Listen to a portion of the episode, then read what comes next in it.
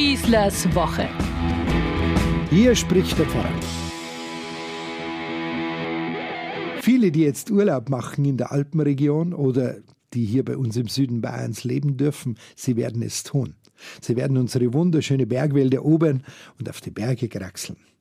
Mehr oder weniger professionell ausgerüstet, ob zu Fuß, wirklich stundenlang und schweißtreibend, sich hinaufmühend oder mit der Seilbahn und dem Sessellift, spielt keine Rolle. Jeder, der da oben ankommt, erfährt dieselbe Genugtuung. Man hat es geschafft. Man genießt den einzigartigen Ausblick, eventuell auch die Ruhe und die Stille da oben. Sollten nicht noch hundert andere den gleichen Gedanken für eine solche Bergtour gehabt haben. Jedenfalls macht es jeder gerne, weil er dieses ganz besondere Gefühl erleben will, wenn man da ganz oben ist, dass man eine solche Wegstrecke zurückgelegt hat, dass man etwas geleistet hat, etwas hinter sich lässt und alle Anstrengungen sind vergessen. Dieser Gedanke könnte übrigens all jene etwas befrieden, die es für originell halten, dass man unsere Berggipfel zukünftig aus weltanschaulichen Gründen und der gebotenen Offenheit und Multikulturalität unserer Gesellschaft nicht mehr mit einem Gipfelkreuz ausstatten soll. Natürlich ist das Kreuz das christliche Symbol schlechthin und nicht jeder Gipfelstürmer ein eingetragener Katholik.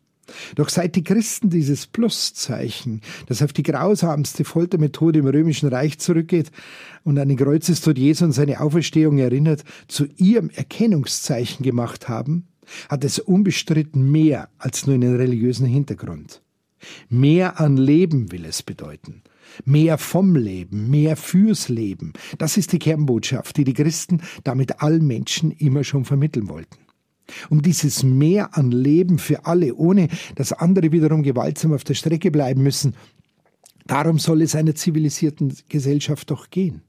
Dieses Kreuz appelliert gerade an diesem Ort, ganz hoch droben, wo es jeder sehen kann, dass die Menschen nur gewaltfrei eine gemeinsame Zukunft haben werden und die Herausforderung des Lebens meistern können.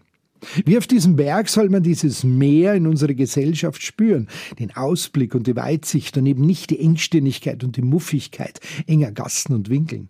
Vor allem die Erfahrung, dass man es bis hierher schaffen kann, dass man Gewaltiges erreichen kann, wenn man vernünftig und besonnen die Kräfte sich einteilen und das Ziel im Kopf habend unterwegs ist. Das ist für mich eine Gipfelkreuzbotschaft, die man wirklich nicht verstecken muss und darf. Und man muss sie halt nur deutlich machen und erklären und das unentwegt. Die vielen Berggottesdienste und Bergmessen, die die Kirchen jetzt im Sommer anbieten, haben eigentlich alle genau diese Botschaft im Gepäck. Und ist schon etwas Besonderes, so eine Messe hoch droben, wenn möglich bei schönstem Wetter zu erleben. Ich denke mir dann jedenfalls immer, das ist doch jetzt die herrlichste Kathedrale, die mir der liebe Gott da anbietet. Der große Zulauf zu diesen Messen, dann noch oftmals wunderschön gestaltet mit herrlicher alpenländischer Musik, bestätigt doch, wie sehr sich die Menschen nach solchen gerade religiösen Erlebnissen sehnen. Um es deutlich zu sagen, wir haben als Kirchen nicht nur das Recht und die Pflicht, den Menschen genau solche Erfahrungen zu ermöglichen, wir müssen sie unbedingt so sinn- und gemeinschaftsstiftend, wie sie sind, für die Zukunft bewahren.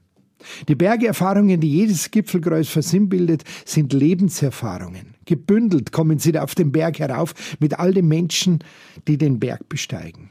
Jeder macht sie, solche Bergerfahrungen sein ganzes Leben lang. Wir tun nichts anderes, als immer wieder im Leben neue Berge zu erklimmen, Höhenmeter zu überwinden, Lasten zu schleppen, wieder abzulegen, hinter uns zu lassen, um dann einen neuen Berg zu besteigen. Das beginnt schon am Lebensanfang, zieht sich durch unsere ganze Entwicklung hindurch, als Kinder und junge Menschen. Wir legen uns privat und beruflich fest. Wir müssen große Herausforderungen überwinden und lernen, dass nur eine aufgeteilte Last noch tragbar ist. Gepäck muss zur rechten Zeit abgelegt werden, damit man weitergehen kann. Was zu viel wird, muss auch einmal zurückbleiben können. Selbst hier in München machen wir jedes Jahr so eine Bergmesse, absolut rollatorgerecht auf dem Dach eines Hochhauses im Werksviertel. Aufstieg per Lift ist möglich, denn uns geht es darum, dass alle einmal eine solche Bergerfahrung machen können, selbst wenn sie es nicht mehr in der Lage sind, solche Strapazen einer echten Bergbesteigung auf sich nehmen zu können dass man schon als kleines Kind Bergerfahrungen macht, erfährt in diesem Jahr unser jüngster Ministrant bei unserer Bergmesse. Wie jeder unserer Ministranten, der schon vor seiner Einschulung mit dem Ministrieren begonnen hat, der Wolfi bereits mit vier Jahren, bekommt er heuer bei dieser Bergmesse seine eigene Pfarreischultüte von uns, weil er nämlich im Herbst in die Schule kommt. Denn der Berg des Kindergartens, den hat er jetzt bewältigt. Nun ist er ganz oben und es steht von dem nächsten Berg seines Lebens, nämlich die Schulzeit. Alles, was er bisher gelernt hat in seiner Bergsteigerzeit, wird er mitnehmen und noch viel mehr Neues zu bekommen. Dazwischen wird es noch etliche andere Berggipfel und Gipfelchen geben, die überwunden werden müssen, aber keine dieser Gipfelerfahrungen ist vergeblich oder umsonst. Und noch etwas wird der Wolf aus dieser Bergtour mitnehmen. Der Bergsteiger Hans Kammerlander hat es unvergesslich so ausgedrückt, das Wichtigste am Berg ist die ehrliche Entscheidung, dass man auch umkehren kann und eine andere Route gehen soll. Umkehren dürfen. Das würde so vieles in unserem Leben leichter machen. Ich wünsche euch allen einen erholsamen Urlaub, tolle neue Eindrücke, gute Begegnungen mit interessanten Menschen, durchaus ein paar Gipfelerfahrungen der besonderen Art, aber seid bitte vorsichtig, kommt gut an euer Ziel an und wieder gut und gesund nach Hause.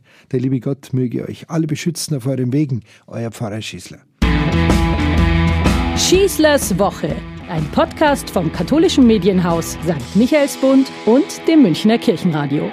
Vielen Dank, dass Sie sich wieder meinen Podcast Schießlers Woche angehört haben.